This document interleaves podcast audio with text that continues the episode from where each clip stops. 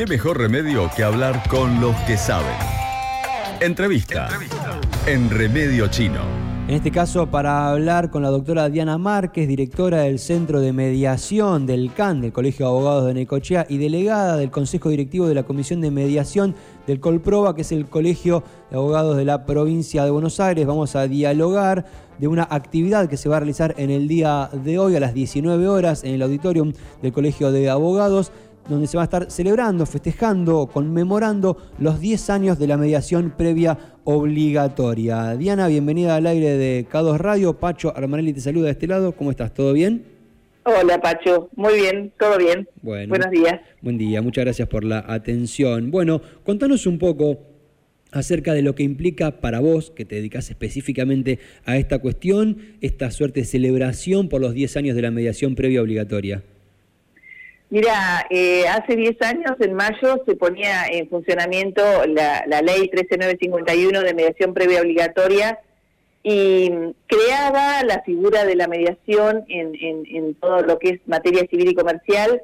Y para mí, ya que me preguntas a mí en persona, em, creaba lo que yo entiendo que es una oportunidad de resolver los conflictos que, traemos. Eh, eh, habiendo sido parte de ese conflicto, poder llegar a una solución.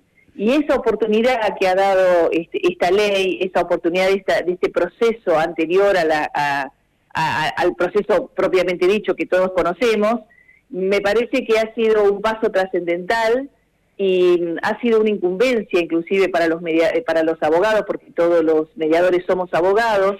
Entonces, eh, por, por muchas situaciones es una situación estos 10 años que, nos llevan a celebrarlo porque porque ha sido un paso muy importante. Yo creo que ha sido una bisagra en lo que conocemos eh, como, como justicia hoy en día. Bien, concretamente para que por ahí la gente que nos está escuchando y no entiende bien de qué se trata, explicaste que es de la órbita civil y comercial, pero ¿qué injerencia tiene por ahí en la vida de las personas que nos están escuchando? ¿Qué impacto tuvo y tiene sobre las personas que tienen que pasar por un proceso de estas características?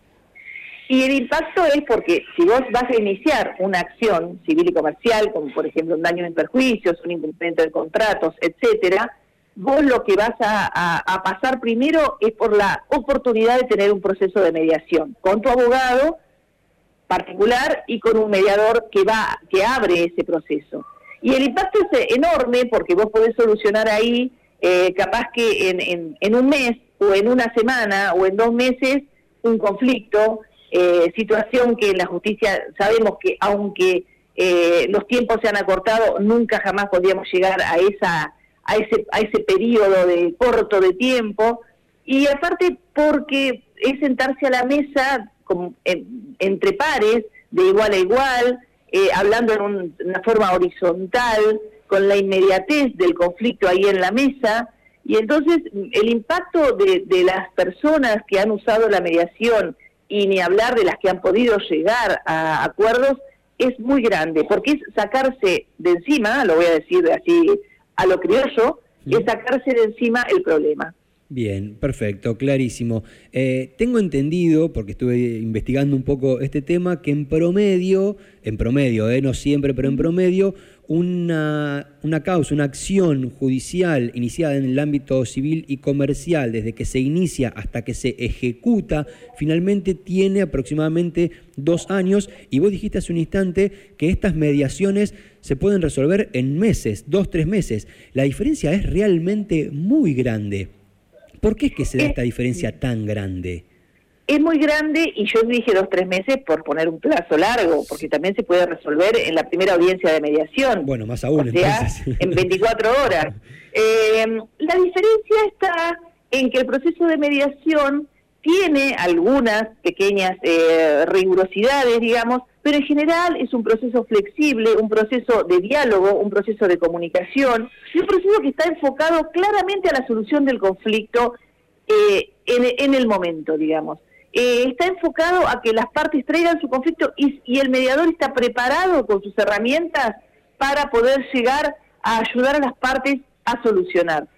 En el, otro ámbito también, pero tiene, bueno, otros planteos, otros planteos de rigurosidades y de, de, procedimientos que hacen que todo se demore mucho más, porque pasa por, por, otras instancias, por otras situaciones probatorias y, y, de notificaciones y de, y de un montón de situaciones que eh, hacen que se demore más. Ahora bien, por supuesto que todo conflicto tiene mediación, todo conflicto tiene mediación, pero no siempre puede ser el adecuado, entonces muchas veces sí, se pasa por, por un procedimiento de mediación y después hay que ir a la justicia por otras razones mm. que ya exceden, eh, pero eh, todo conflicto tiene mediación, que a veces no es el adecuado y hay que seguir para adelante, también sucede, ahí el abogado es creo que el que el que tiene mejor las herramientas para decirle a su cliente cuáles son los abanicos de posibilidades que tiene,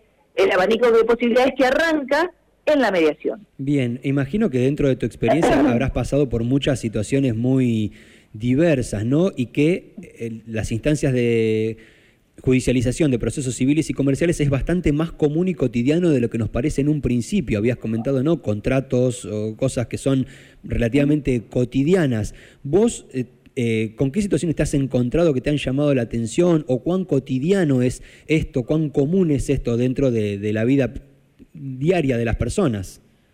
Y mira, a mí me han llamado la atención muchas cosas porque en 10 años, como vos decís, eh, llevo este, un montón de experiencias, pero por ejemplo, que vinieran a mediación por una partición hereditaria y la herencia y la sucesión estuviera tramitando hace 35 años. 35. claro, y uno de los abogados, por ejemplo, de, que estaban en la mesa, eh, comenta eh, con una este, ironía y a su vez como un lamento eh, que la sucesión había iniciado antes que él naciera.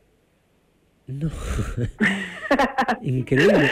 entonces, entonces, situaciones así, vos decís, eh, claro, y ahí nosotros teníamos sentados a todos los herederos en la mesa, a todos, que eran un montón de personas, a todos los abogados que, que representaban a los herederos, y bueno, y por primera vez estaban todos frente a frente pudiendo hablar de qué era lo que había trabado durante 35 años una sucesión. No, realmente increíble. Y como esas, tengo para no, te digo un día, Pacho, vamos a escribir un libro si querés. Es que sí, me, es que sí, me imagino que efectivamente debe ser muchísimas y muy notorias. ¿Y finalmente se pudo alcanzar en la mediación un acuerdo? Digo, eso. Se pudo alcanzar, esta mediación terminó con acuerdo, se pudo alcanzar, gracias a Dios.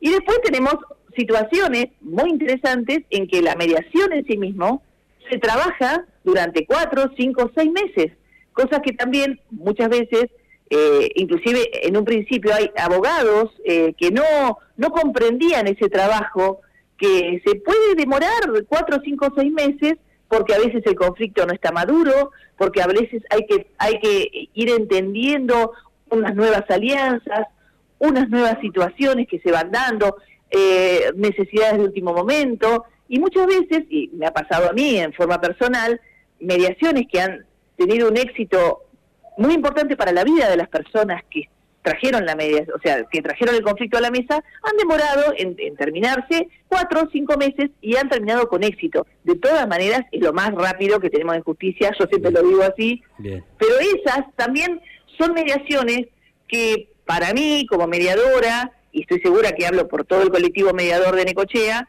eh, dan muchísima satisfacción porque uno realmente eh, va armando en su, en, su, en su mesa de trabajo, en su esquema de trabajo, acciones, pasos a seguir, y cuando uno los va pudiendo cumplir y va pudiendo este, hacer eh, a la gente, darle una, no sé, un poco de paz, un poco de satisfacción, bueno, realmente te sentís este, muy, contento como mediador. Claro, me imagino. Estamos hablando con Diana Márquez, la doctora Diana Márquez, directora del Centro de Mediación del Colegio de Abogados de Necochea, también delegada del Consejo Directivo de la Comisión de Mediación del Colegio Provincial de Abogados de la provincia de Buenos Aires, justamente porque hoy 27 de mayo a las 19 horas en el Colegio de Abogados de Necochea se va a estar realizando una actividad, van a estar festejando, van a estar conmemorando los 10 años de la mediación previa obligatoria y ella nos está contando un poco de qué se trata. Estoy realmente muy azorado, asombrado con esta situación de 35 años de esperar una resolución y haberlo sentado a todos en una mesa en un ámbito como este y haber logrado una solución de estas características, lo cual habla